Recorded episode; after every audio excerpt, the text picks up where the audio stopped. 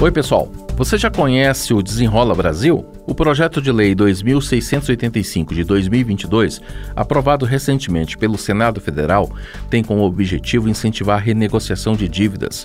O programa beneficiou entre julho e agosto deste ano mais de 985 mil pessoas e teve mais de 8 bilhões de reais negociados.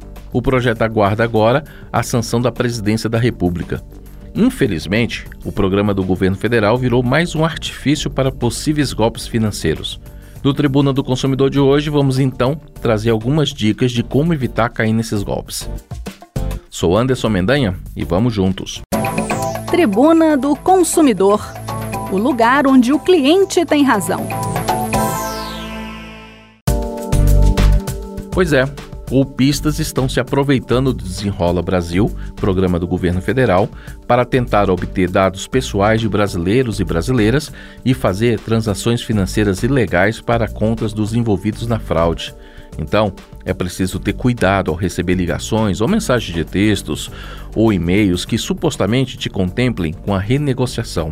Para evitar cair em golpes, é preciso conhecer o funcionamento do desenrola e saber se de fato você se encaixa na fase respectiva ao momento do ano. O programa é dividido em três fases e só abrange dívidas contraídas até 31 de dezembro de 2022. A primeira etapa teve início em 17 de julho e o foco era zerar dívidas de até 100 reais. Nessa etapa, não houve contato entre o credor e o devedor. Se o devedor não tinha outros débitos pendentes, teve o nome limpo nos sistemas de proteção ao crédito. A segunda etapa, também com início em 17 de julho, teve como público-alvo pessoas físicas com renda de até 20 mil reais e dívidas em bancos sem limite de valor. Neste caso, o contato precisa ser feito diretamente com a instituição financeira na qual o consumidor tem esse débito. A terceira etapa teve início em outubro e o foco dela são pessoas com renda de até dois salários mínimos ou inscritos no CAD único e com dívidas de até 5 mil reais. Nessa terceira etapa, é preciso ter conta no site gov.br com níveis de certificação prata ou ouro e providenciar a atualização dos dados cadastrais. Assim você vai ter acesso à plataforma de negociação.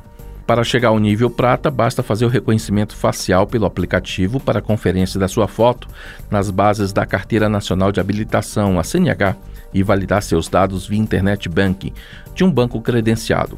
Já para o nível ouro, é necessário fazer reconhecimento facial para conferência da foto nas bases da Justiça Eleitoral. E atenção! O atendimento na terceira etapa será totalmente digital na plataforma operadora do próprio governo, acessível pelo gov.br. Não negocie pelo WhatsApp e não pague boletos enviados de outra forma que não sejam disponibilizados na plataforma a partir de outubro. Não clique em anúncios patrocinados em sites de busca e redes sociais. Busque informações diretamente no 0800 do banco em que você é cliente. Evite clicar em links com senso de urgência e mensagens sensacionalistas, como por exemplo, último dia para participar do Desenrola Brasil. Verifique o link do site que você está acessando para ver se é seguro. Não preencha nenhum formulário com dados pessoais em sites que não sejam os oficiais. Caso seja possível, dê preferência à agência física do seu banco para se informar. Então, reforçando as dicas. Sempre confirme os canais oficiais das instituições e empresas. Ao realizar qualquer tipo de pagamento, seja boletos, PIX, transferências ou compras no cartão de crédito, verifique se quem irá receber o valor corresponde ao nome da empresa pessoa de quem você está fazendo o pagamento.